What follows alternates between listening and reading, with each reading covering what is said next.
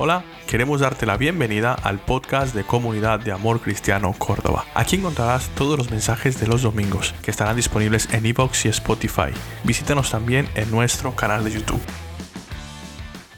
Bueno, quería compartir hoy, seguimos con la, pues con la serie de predicaciones de primera de, de Pedro, una carta muy especial, una carta muy de nuestro tiempo, que fue escrita, vale, cientos de años atrás, pero Creo que es una carta muy propia para estos tiempos, estos tiempos de dificultades y estos tiempos de sufrimiento. De hecho, una de las palabras que más se repite en esta epístola, en esta carta de primero Pedro, es la, palabra sufrimiento.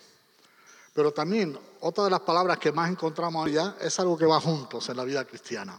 Así que, que podemos encontrar mucho consuelo mucho ánimo, mucho estímulo y muchos incentivos de parte de Dios para nuestras vidas en esta carta para eh, levantarnos, para cobrar ánimo, para cobrar fuerzas y seguir hacia adelante. Amén. Yo creo que hay una consigna aquí muy importante, muy poderosa para avanzar en el propósito que Dios tiene para ti en medio del sufrimiento, en medio de las dificultades y de las adversidades que nos podamos encontrar.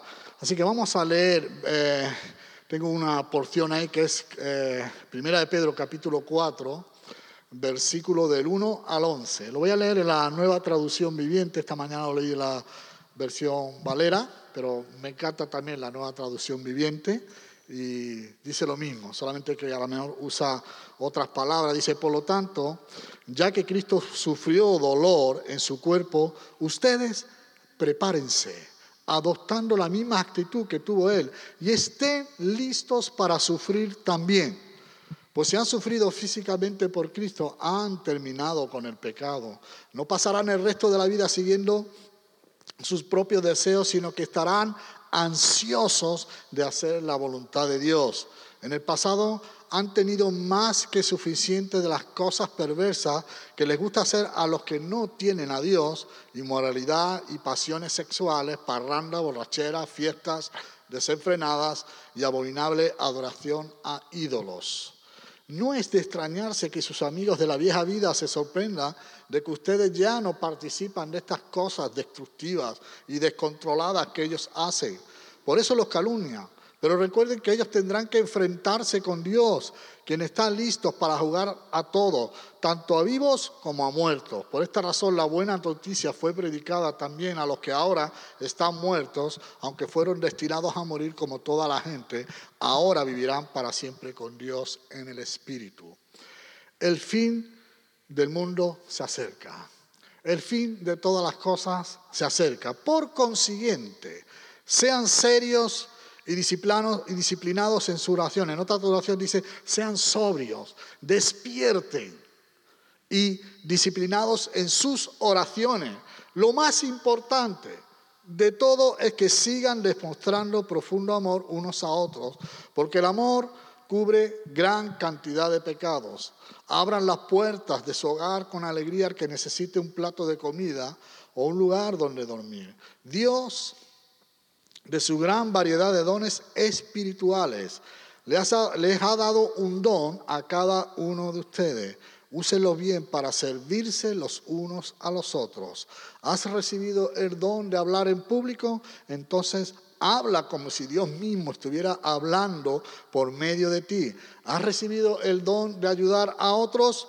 Ayúdalos con toda la fuerza y la energía que Dios te da. Así cada cosa que hagan traerán gloria a Dios por medio de Jesucristo. A sea toda la gloria y todo el poder por siempre y para siempre. Amén. Amén. Gloria a Dios. Yo eh, estudiando y, orando, ¿no? Acerca de, estos pasajes, ¿no? El Señor puso en mí una palabra que es despierta. De hecho está inspirada en el versículo 7 cuando dice, el fin de todas las cosas se acercan despierta.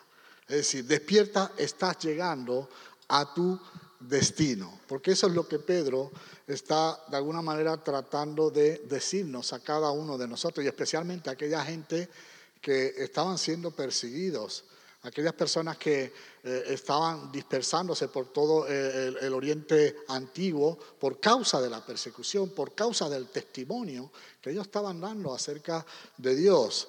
Y es un despertar, ¿por qué?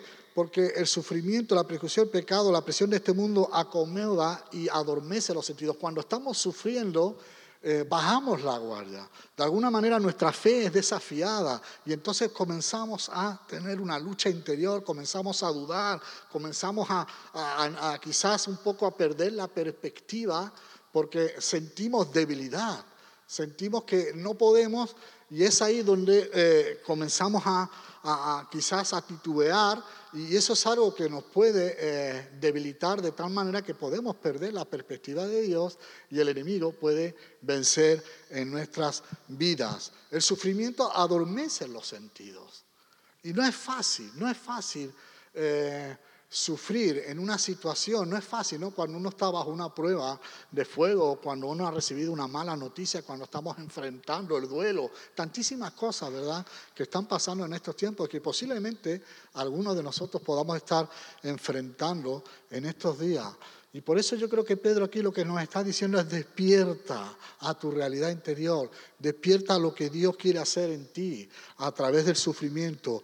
Es decir, un despertar al tiempo existencial donde tomamos conciencia de que la realidad de Dios es mucho más poderosa que las circunstancias que nos rodean, de tal manera que nos podemos enfocar a aquello que Dios tiene para mi y avanzar en el propósito de Dios para cada uno de nosotros donde ahora realmente me ocupo de lo realmente importante, de lo realmente relevante, que es la oración, que es el amor sacrificial y el servicio. Así que Pedro era un hombre que, que, él entendía muy bien cuando él estaba hablando de aquella gente, personas que lo estaban pasando mal, él mismo había experimentado también la persecución, él había sido encarcelado, él había sido golpeado y él, sabía lo difícil que es resistir, estar firmes en la fe cuando uno está bajo la prueba de fuego, el permanecer con la mirada puesta en el Señor y anhelar las cosas de Dios cuando uno está siendo tentado, cuando uno está siendo golpeado, cuando te están amenazando por la vida. Él sabía muy bien, así que él podía realmente ser de consuelo para aquellas personas. Él afianzado en una fe viva, una fe obediente y una fe victoriosa. Así que podemos decir que en estos pasajes, en lo que hemos visto durante todos estos días, eh, hemos podido ver ¿no? cómo el Señor ¿no? nos ha ayudado a poder ver la realidad de la vida cristiana, lo que es el valor.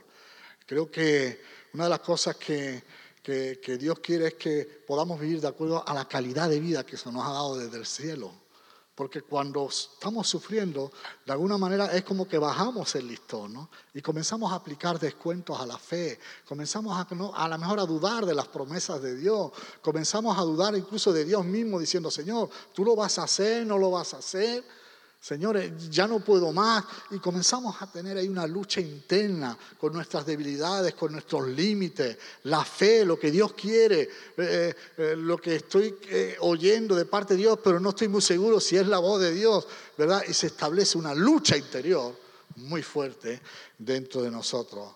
Por eso Pedro nos está destacando y a través de estas series de predicaciones que hemos tenido, ¿no? hemos podido ver cómo el apóstol Pedro quiere que el creyente que esté sufriendo no olvide quién es, no olvide su identidad, lo que tú eres en Cristo, de entender nuestra salvación como, como una identidad, un estilo de vida que nos capacita a vivir de acuerdo a lo prometido y lo que se nos ha dado de quién perteneces, a quién perteneces. No te olvides de tu llamado, de lo que has recibido y sobre todo no perdamos nuestra orientación en Cristo y la misión que Dios nos ha encomendado. ¿Por qué, hermano? Porque nuestro destino en el Señor está cerca. El fin de las cosas. El fin de las cosas está por llegar. Y yo creo que cuando Pedro está diciendo esto, no lo está diciendo en una connotación negativa, ¿no? Oye, que el mundo se va a destruir, ¿no? Y, para eh, desarrollar un una actitud de calamidad, ay, que el mundo no. Lo está diciendo como diciendo es, estás cerca de tu destino. El fin de todas las cosas está por llegar. Por lo tanto, por lo tanto, ocúpate de lo realmente importante. La semana pasada, Samuel nos habló de la alegría de participar de los sufrimientos de Cristo. Amén.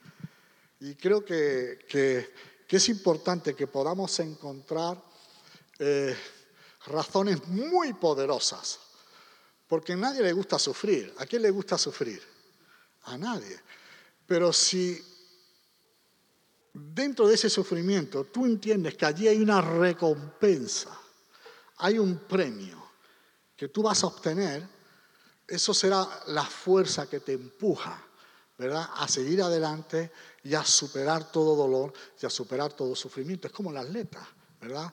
Un atleta que está dispuesto a sacrificar tiempo, a, limitar tiempo, a esforzarse, a golpear su cuerpo, a desarrollar eh, habilidades musculares con el fin de alcanzar un premio. Lo que le motiva a un atleta a sufrir, a, correr kilómetros y kilómetros, es el hecho de que quiere prepararse para llegar a su destino y allí obtener el premio. Y yo creo que este es el cuadro Pedro quiere eh, pintarnos, es el cuadro que, quiere, que Pedro quiere que nosotros visualicemos en nuestro caminar con Cristo, donde vamos a encontrar muchos obstáculos, donde nos vamos a enfrentar a muchos desafíos, donde nos vamos a enfrentar a muchas situaciones, donde por nuestro testimonio en el Señor no, no vamos a ser animados, no vamos a ser estimulados, sino todo lo contrario, podremos encontrar oposición en nuestras vidas. Y eh, quisiera de alguna manera resumir eh, esta porción de la palabra en, cuatro, en cuatro desafíos, ¿verdad? En cuatro consignas, que es muy importante que cada uno de nosotros las tengamos en nuestra vida para seguir adelante hacia los propósitos que Dios tiene para tu vida. Fijaros que eh, el versículo comienza diciendo en el, capítulo 4, versículo 1, por lo tanto, ya que Cristo sufrió dolor en su cuerpo, ustedes prepárense, prepárense, adoptando la misma actitud que tuvo Él, y estén listos para sufrir también. Estén listos para sufrir también. Pues si han sufrido físicamente por Cristo, han terminado con el pecado. Y el resultado será de que no seremos esclavos de nuestros propios deseos pecaminosos, sino que estaremos ansiosos de hacer la voluntad de Dios. Es decir, estaremos capacitados para obedecer a Dios, para hacer y seguir la voluntad de Dios, pase lo que pase. Estén listos para sufrir. Y esto no es un mensaje que guste mucho, pero de alguna manera Pablo lo que nos está ayudando a decir, hermanos, ya que hay que sufrir, aprendan a sufrir. Aprendan, tenemos que aprender a sufrir. El cristiano es alguien que tiene que entender el sufrimiento no como una contrariedad, no como una adversidad, sino sufrimiento como una oportunidad para crecer en el Señor, como un incentivo en tu vida que no te va a destruir, sino todo lo contrario, te va a levantar, va a sacar lo mejor de ti, va a despertar lo mejor de ti para que tú puedas enfocarte en los propósitos de Dios para tu vida. Ese es el sufrimiento del cristiano. Hay recompensa para aquel que está dispuesto a poner la mano en el arado y no mirarse atrás. Hay recompensa, sé fiel hasta la muerte, dice la palabra, y yo te daré la corona de vida. Si hay algo que siempre nosotros vamos a encontrarnos cuando obedecemos al Señor, es que Dios es un Dios de recompensa. Dios ama dar recompensa. Si hay alguien que sabe premiar bien tu fidelidad, premiar bien tu resistencia, premiar bien tu capacidad de sufrir, de no de aguantar, sino de levantarte y avanzar y traspasar los límites de tu fuerza y de tus pensamientos confiando plenamente en el Señor, es Dios. Dios es galardonador de aquellos que le buscan. Y nos vamos a encontrar un Dios que nos premia. No solamente a un Dios que nos va a abrazar, a un Dios que, que nos va a estrujar, sino también a un Dios que va a decir, bien, buen siervo fiel, en lo poco fuiste fiel, sobre lo mucho te pondré. Y es importante que en estos tiempos podamos escuchar la voz del Espíritu Santo acerca de esto. Listos para sufrir. Y esto suena como algo imposible, algo como que, ah, ¿no? Que, que, que, por dentro como que te, te, te, hace sentir mal. ¿Por qué? Porque cuando sufrimos estamos experimentando lo peor de nuestra vida. Comenzamos a, a, a, eh, nos damos cuenta que dentro de nosotros afloran sentimientos de tristeza, de desesperación, afloran las dudas, nos enojamos y, nos sentimos mal con nosotros mismos, con los demás, y estamos deseando de alguna manera, ¿verdad?, que ese fuego se apague.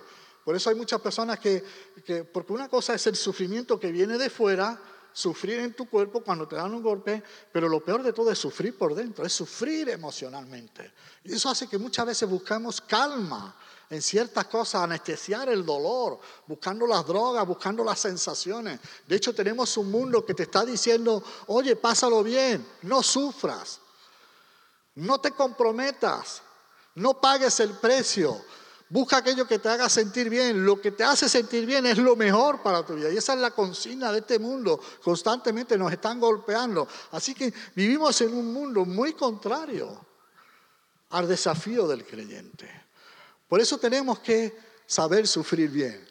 Amén. No, no, no estoy hablando de ser, eh, de ser masoquistas, ¿no? De, como esa, esa, esa, esa, esa mm, concepto ¿no? de la vida cristiana, ¿no? del que se pega, ¿no? y quiero sentir dolor ¿no? para identificarme con el dolor de Cristo. No es esto lo que, lo que nos está diciendo la palabra, nos está hablando de, de que el sufrimiento es uno de los mayores incentivos que podemos encontrar en nuestras vidas para avanzar y sobre todo para experimentar el poder de Dios, porque el sufrimiento trae muerte. Pero cuando experimentamos un sufrimiento por la causa de Cristo y nos mantenemos firmes en la verdad de Dios, vamos a ver cómo Dios va a resucitar dentro de nosotros su verdad poderosa. Amén. De tal manera que seremos edificados de una manera en la que estaremos experimentando verdaderamente el amor de Dios. Desarrollaremos sentidos espirituales, emociones espirituales que nunca antes teníamos. Y allí donde había duda comenzamos a sentir fe. Allí donde había incertidumbre comenzamos a ver las cosas claras. Allí donde había tristeza comenzamos a sentir el gozo del Señor. Amén. Allí donde no había palabra, donde había solamente soledad y había emociones, comenzamos a escuchar una voz de Dios poderosa que nos levanta, que nos levanta y nos ayuda a avanzar hacia el plan de Dios para nuestras vidas. Sí, hermanos, hay una forma de sufrir bien. Podemos sufrir de una forma que damos gloria a Dios y a la vez podemos hallar gozo y paz en medio del sufrimiento. Y no estoy hablando de la resiliencia. ¿Saben lo que es la resiliencia, no? Y la resiliencia es algo muy bueno. Porque la resiliencia es la capacidad que tienen las personas o la capacidad que, las personas aprenden a desarrollar para recuperarse de las situaciones complicadas y seguir avanzando hacia el futuro. ¿verdad? Es de alguna manera aprovechar las dificultades y los traumas y los golpes de la vida para obtener un beneficio que te permita eh, de alguna manera desarrollar eh, herramientas para el futuro, para no quedarme anclado en el pasado, para no, eh, no correr hacia un, callejón sin salida, sino todo lo contrario, para avanzar en su vida. Eh, si hay algún cursillo de resiliencia que, tengas a tu mano, hazlo, porque, pero la resiliencia es, es, una forma de aprender a gestionar tus emociones, ¿no? aprender a gobernar de alguna manera lo que tú sientes para ser proactivo y no reactivo. Pero yo creo que Pablo está yendo aquí eh, mucho más profundo mucho más profundo. Él nos habla de, de, una, de aprender a batallar contra los deseos pecaminosos que surgen de nuestro interior. De no ser dominados por las pasiones humanas, sino de aprender a hacer la voluntad de Dios. Dice, no pasarán el resto de su vida siguiendo sus propios deseos, sino que estarán ansiosos de hacer la verdad de Dios. Y fijaros que esa frase, eso yo creo que ahí, eh, en esa frase que acabo de leer, ahí hay una tremenda batalla espiritual, hay una tremenda lucha dentro de ti. Porque el verdadero sufrimiento es eso, es encajar el golpe, es, de alguna manera, es, no dejarte vencer por la incredulidad, por la duda. Y se establece una lucha interior dentro de cada uno de nosotros. Y muchas veces nosotros somos derrotados en nuestras batallas contra el pecado porque nos rehusamos a sacrificar algo en la batalla. Y a veces tenemos que sacrificar nuestros propios deseos, nuestra propia justicia, aprender a sufrir bien.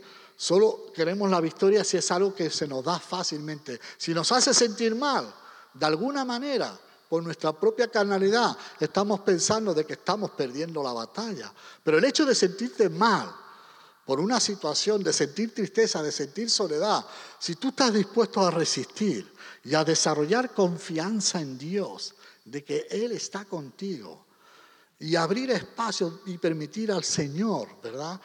Eh, eh, al Señor eh, ministrar en tu espíritu, ministrar en tu corazón, tú vas a avanzar, tú no te vas a quedar ahí tirado, no te vas a quedar encarcelado dentro de ti mismo. Sí, hermanos, esta batalla a la cual Pedro se está refiriendo es una batalla que ocurre en nuestro interior, es como pelear contra nosotros mismos. Es más fácil yo pelear contra Esteban que pelear contra mí mismo, porque ¿cómo puedo yo vencerme a mí mismo? ¿Verdad? no sé si me estoy dando a entender, si somos conscientes de esta realidad, ¿no? Vencer el pecado, vencer la apatía, vencer la incredulidad, vencer la tristeza, vencer la, ah, muchas veces, ¿no? Cuando ay, no hay fuerza, vencer la depresión. No es fácil, es una batalla dentro de ti y necesitamos los recursos de Dios para salir hacia adelante. Por eso Pedro nos dice que nos armemos de este pensamiento. Lo dice la Reina Valera, armarnos de este pensamiento, que estemos listos para sufrir también, listos para entrar en un proceso interior de cambio, de transformación, de disciplina interior, de obedecer a Cristo, de hacer su voluntad, de morir a nosotros mismos, pero también de experimentar el poder de la reacción que hace que las cosas sean nuevas en el Señor.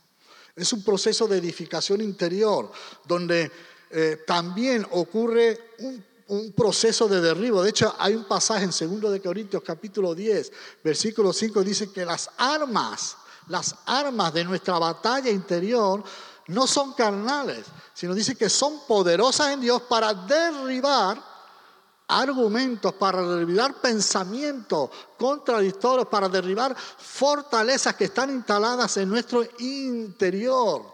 Y necesitamos esas armas de Dios, que es la verdad de Dios, para derribar esos argumentos que a veces no nos impiden avanzar en el propósito de Dios. No nos deja disfrutar de lo que Dios nos ha dado, de la salvación tan grande que nos ha sido dada. Es una batalla. Y sobre todo cuando estamos sufriendo es cuando se pone más en evidencia esa realidad. Cuando estamos cómodos, cuando estamos en un culto como una adoración como esta, pero cuando a veces enfrentamos situaciones, recibimos malas noticias, ¿verdad? O cuando somos eh, eh, tentados, es ahí donde tomamos conciencia de esa debilidad interior. Y ahí debemos de aprender la realidad de que por cuanto soy débil, fuerte soy, como dijo el Señor. Sí, hermanos, un proceso de edificación y un proceso de derribo. Derribamos argumentos, derribamos pensamientos, pero a la vez también somos edificados con la verdad de Dios. Por cada mentira, por cada pensamiento pecaminoso, por cada eh, fortaleza que pueda tener, hay 100 verdades poderosas de Dios, hay promesas de Dios que nos han sido dadas precisamente para que nosotros podamos experimentar cómo Dios edifica en nuestro interior. Amén. Y en lo más profundo de nuestro ser interior para que un nuevo alma comience a surgir, como dice en el Salmo 51.10, oh Dios, crea en mí un corazón limpio y renueva un espíritu fiel dentro de mí. Amén. Dios está creando algo nuevo dentro de ti. Y creo que esta es la, la, noticia más tremenda y más preciosa cuando tú estás dispuesto a sufrir bien. Cuando tú estás dispuesto a decirle, Señor, a pesar de la situación, yo me mantengo firme. Confío en tu palabra, confío en tu verdad, confío en, esos testimonios, en esos momentos. Y ahí, eh, ahí Dios comienza a edificar dentro de ti, instalar la verdad de Dios en lo más profundo de tu ser interior. Por eso es la importancia, hermanos, de tomar el sufrimiento una de las cosas que hace el sufrimiento es que eh, nos paraliza, es verdad, pero y, nos hace tomar conciencia, ¿verdad? De nuestro interior, ¿sí o no? Tenemos que aprender a resolver esa situación. Y es ahí donde Dios quiere que tú experimentes su poder, el poder de la resurrección. Sí, hermanos, un espíritu fiel dentro de mí, un espíritu que tenga la capacidad de sufrir bien, de experimentar gozo, misericordia y compasión de parte de Dios. Mira lo que dice Efesios capítulo 3, versículo 14 al 17. Es uno de los pasajes que a mí más, más me gusta y, la verdad que me, yo lo uso mucho también para los discipulados. Y la, verdad que, que, eh, el discipulado o la escuela discipulado ¿no? que estamos trabajando en esta iglesia es, es ayudar precisamente al creyente a sufrir bien, a aprender a batallar contra sus deseos pecaminosos, a experimentar el poder de la transformación eh, en su ser interior y a echar eh, de alguna manera raíces profundas. ¿verdad? En la verdad de Dios, porque esto es lo que dice Efesios capítulo 3, versículo 4 14 al 17. Dice, pido en oración que de sus gloriosos e inagotables recursos, los recursos de Dios, los fortalezca con poder en el ser interior por medio de su espíritu.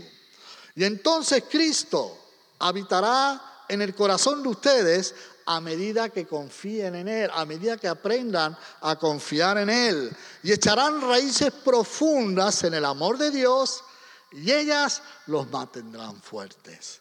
Esto ocurre en lo más profundo de nuestro corazón, cuando estamos dispuestos a crear la verdad de Dios, entender que la verdad de Dios es algo que nos transforma y hermanos, allí experimentar el poder de la resurrección.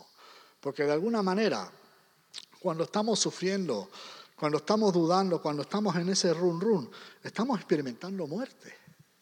Tenemos que aprender a morir a eso. Pero en la medida que morimos a eso, vamos a experimentar el poder de la resurrección, porque hay una verdad de Dios que ha sido instalada ahí dentro. Amén. Y experimentaremos que esa verdad de Dios es mucho más poderosa que la mentira que hemos estado creyendo durante mucho tiempo. No conoces la fuerza y el poder de una verdad de Dios hasta que no experimentes la fuerza de su oposición, del poder de una mentira. Pero ahí es donde realmente tú vas a ver que hay un cambio interior en tu corazón y en tu vida. Así que no pasarán el resto de la vida siguiendo sus propios deseos, sino que estarán ansiosos de hacer la voluntad de Dios. En el pasado han tenido más que suficiente de las cosas perversas que les gusta hacer a los que no tienen a Dios, inmoralidad, pasiones sexuales, parranda, borrachera, fiestas desenfrenadas, abominables. Estas son cosas que han ocurrido dentro de nosotros y que han dejado su huella y que necesitamos, ¿verdad?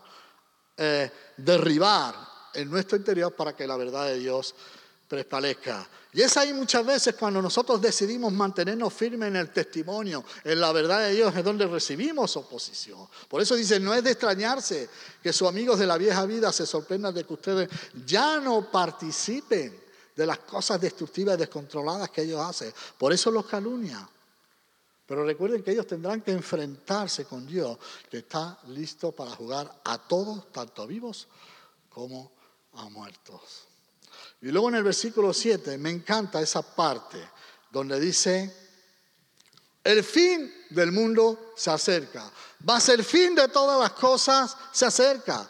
Sé pues sobrios, despertad y velad en oración. Y a partir de ahí dice, sé pues sobrios, ¿verdad? Nos habla de que a partir de ahí dedicaros a lo verdaderamente importante. No solamente estemos listos para sufrir bien, sino estemos listos para qué? Para orar, para una vida de oración. Sean disciplinados en sus oraciones versículo 8, estemos listos también para amarnos los unos a los otros. Lo más importante de todo es que sigan demostrando amor profundo unos con otros, porque el amor, el amor cubre cantidad de pecados. Nos podemos redimir los unos a los otros. Me encanta esta expresión del amor, esta parte del amor que nos resulta muy extraña. El amor cubre multitud de pecados. Porque eh, eh, eh, el amor de Dios es la justicia de Dios sobre nuestras vidas. Y cuando nosotros aplicamos amor, estamos aplicando no justicia propia, sino estamos aplicando justicia de Dios, que es una justicia perdonadora, que es una justicia reconciliadora. Cuando tú amas a las personas, tú abres oportunidad. Tú no cierras, no aplicas descuentos a las personas para tú ah, eh, eh, poder vivir al alza, sino tu valor lo extraes de Jesús.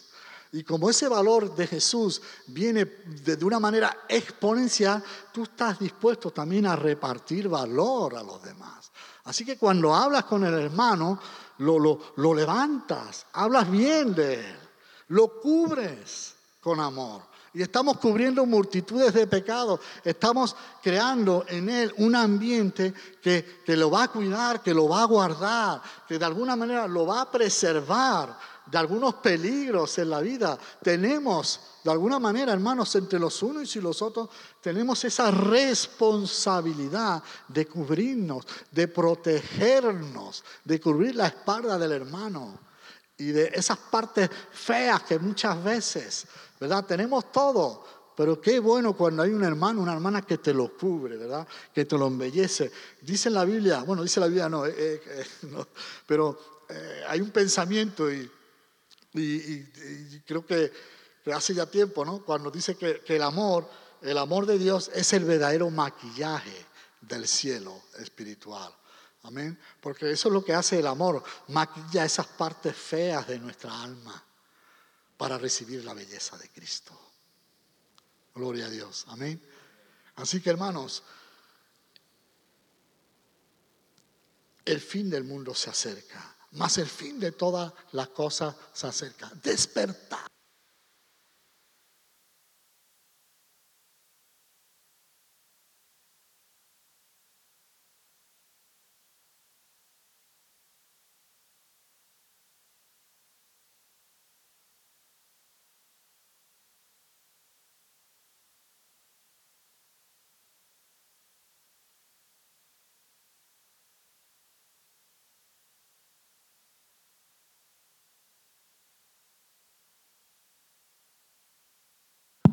Ahora, despertar al amor de Dios, estar listos. También en el versículo, perdón, en el versículo 9 nos dice, y estar listos para servirlo los unos a los otros. Abran las puertas de su hogar con alegría al que necesite un plato de comida y un lugar de dormir. Dios de su gran variedad de dones espirituales, les ha dado un don a cada uno de ustedes. Úselo bien para servirse los unos a los otros. Y después, ¿verdad? Ha recibido un don, ha recibido esta, esta bendición de parte de Dios. Pues úsalo bien y el que habla en público, que hable de parte de Dios. Y lo que nos está hablando desde la importancia de un servicio sacrificial, de un servicio eficaz. ¿Por qué, hermanos? Porque el fin de todas las cosas se acerca. Hay un sentido de urgencia en todo esto para que realmente nos enfoquemos en lo realmente importante y estemos no solamente listos para sufrir, sino listos para orar para desarrollar una vida de oración profunda, nutritiva, que nos conecte con Dios que nos ayude a conocer la voz de Dios, a discernir lo que viene de Dios en medio de tantas voces, estar listos para amarnos verdaderamente los unos a los otros, para cubrirnos en oración, para cubrir multitud de faltas y listos para servir a este mundo. Amén. Con los dones que Dios ha puesto en cada uno de nosotros. Despertad. Despertemos a la oración, despertemos al amor, despertemos al servicio de los unos a los otros. Este es el poder de un despertador. Creo que ahí hay una imagen por ahí y con esto quiero terminar. Eso es un despertador.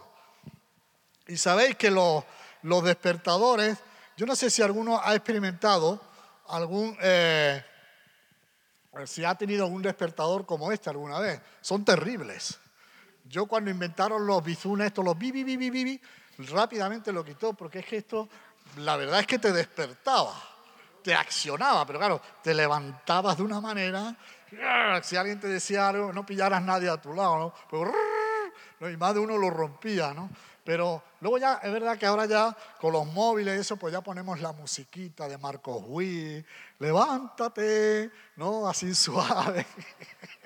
y bueno, nos despierta, la verdad que, que fuera, ¿no? Yo, yo, yo hablo del poder de los despertadores porque la verdad que ese aparatito tiene un poder tremendo, hace que una nación se active. Cuando tú te levantas por la mañana, a las 7 de la mañana y ves todos esos coches, ¿no? Ahí andando, cada uno yendo para su trabajo, es porque hay un despertador detrás de eso. Hay algo que lo ha activado, hay algo que lo ha despertado a una realidad y esa persona ha comenzado a prepararse. ¿Por qué? A hacer lo verdaderamente importante para ese momento. Y esto es lo que, de alguna manera, ¿verdad? Tenemos que aprender es despertar. Despertemos a la realidad de Dios en nuestra vida. Despertemos de ese sueño, despertemos a los talentos, despertemos a la verdad de Dios, a las promesas del Señor en nuestras vidas. Tomemos conciencia de esa realidad. ¿Por qué? Porque el fin de todas las cosas se acerca. Amén. Y ahora dediquémonos a lo verdaderamente importante para nuestras vidas despertar en el servicio, despertar en los talentos, en el compromiso, en el liderazgo, descubrir el potencial que Dios ha puesto dentro de cada uno de nosotros. Y pensando en esto, ¿no? Con el tema de, del fin de todas las cosas, ¿no? Y precisamente en el, en el título de la predicación, ¿no? Despertar porque tu destino ya está cerca, ¿no? Lo puse porque eh, leyendo esta palabra, el Señor me llevó a, una, escena de mi vida eh, cuando tenía nueve años, en, el año 75. Mis padres fueron, eh, eran inmigrantes a Alemania y estando allí trabajando en Alemania, nací yo y nació mi hermano. Entonces yo recuerdo que de vez en cuando, cada dos años, ellos bajaban de Düsseldorf a, España, bueno, Andalucía, a Córdoba, a Barrios Quinto, era campo donde vivía mi abuela. Y, y, eso lo hacían, yo creo que cada año, cada dos años, no siempre yo iba a los viajes, cuando era más pequeñito me quedaba en casa, pero yo recuerdo lo menos tres o cuatro viajes de ese tipo. Se tardaba tres días, en aquella época eran tres días. Ahora llega en nada, ¿no? Ahora ya es como si fuera, pero eran tres días de viaje. Yo recuerdo que, que, que, que cuando se nos decía, venga, que nos vamos a España, ¿no? Eso era wow, una alegría, una disposición. Fijaros, un niño de 8 o 9 años, ¿no? Mi hermana con 14, mi hermano José con muy poquita edad, pero nosotros, eso era una ilusión. Y venga, contando reloj, que llegara ese día para cargar el coche. Y ahí estábamos con. Es como cuando uno conoce a Cristo, ¿verdad? Al principio, ¿no? Y esa alegría, ese primer amor, ese anhelo, ese deseo de contarle a los demás que vas a emprender un viaje, que vas a emprender un nuevo camino, que hay un destino ahí feliz, que hay, hay un Dios muy grande, un Dios que te ama, un Dios que te levanta, un Dios que te ha perdonado los pecados, ¿no? Y, comienzas a caminar. Entonces yo eh, me ponía ese símil, ¿no? Era como, venga, y venga papá, ¿qué quiere? Venga mamá, vamos a cargar. Bueno, y allí nos sentábamos en el coche, imaginaros una una Volkswagen de estas furgonetas, tipo furgoneta, cargada, cargada hasta los topes, cargada de cosas porque eran, creo que eran los, dos meses o un mes y medio del verano, ¿no? Y, claro, y emprendíamos el viaje con una ilusión, pero lo, que pasa en los viajes, ¿no? Un viaje de tres días y un niño con nueve años, yo no tengo, no tienes mucha conciencia. Ahora, mi padre, yo siempre recuerdo a mi padre ahí en la furgoneta, marcando, venga, buscando el mapa, tal, ¿no? Pero nosotros primer día, pero ya pasaban las horas y pasaban las horas, llegaba el día siguiente y ya, ya nos poníamos nerviosos, ya nos poníamos irritables, ya empezábamos a pelearnos, mi hermana y yo nos peleábamos, nos pegábamos patadas, muchas veces mi padre tenía, ya, ya, ya perdíamos la orientación. Era como que ese viaje nunca se iba a acabar. Y, ya mi madre tenía que parar, modesto, los niños, tal y cual, que nos vamos a estrellar. Que, mira, y unos nervios y, un ambiente tan negativo, ¿verdad? Porque eso es lo que pasa cuando perdemos nuestra orientación en Cristo, cuando nos dejamos llevar por, por, por las circunstancias del momento, eh, nos desorientamos y cuando nos desorientamos hacemos cosas que no tienen sentido que no, no, no, tienen que ver con la fe, no tienen que ver con el propósito, no tienen que ver con el viaje. Menos mal que allí estaba mi padre, ¿no? Enfocado. Menos mal que también muchas veces en nuestro alrededor. Tenemos los líderes, tenemos los pastores, tenemos los ministerios, ¿verdad? Tenemos hermanos maduros en la fe, que a pesar de que nos desorientamos, que a pesar de que perdemos la perspectiva, nos mantienen ahí, ¿no? Orientados siempre diciendo, no, vas a llegar, tu destino está cerca, mantente firme, levántate, desarrolla tu fe. Y claro, eso era el segundo día, pero el tercer día, tercer día, eso ya, ya estábamos muertos allí tirados, allí en el sofá, bueno, en el asiento ese. O sea, ya era una sensación de abandono, de desidia. Era como si estuviéramos muertos, como, como esos que naufragan. ¿No he visto estas películas que naufragan, que pasan ya un mes y están ya allí medio muertos y mirando de vez en cuando allí algo? Y claro, eran tres días de viaje. Y niños. Y allí no es como ahora que vas a un hotel. O sea, allí había paradas, sitios. Pero mirad, hermanos, había algo que yo se me quedaba en la mente y era cuando llegaba mi padre, ya pasaba a Madrid, y había, había una línea, una señal, una zona que era de. Entonces cuando llegábamos a España, pero mi padre me decía, ya hemos llegado, despertad, niño, que ya está en España, que ya tenemos a Córdoba. Mira, y nosotros pegábamos un salto, papá, claro, y, ya yo en los varios viajes, al principio no, pero ya en los viajes ya, yo miraba y veía, veía los montes de Despeñaperro, y yo, claro, ya estamos, y a partir de ahí cambiaba todo. Mi destino está cerca.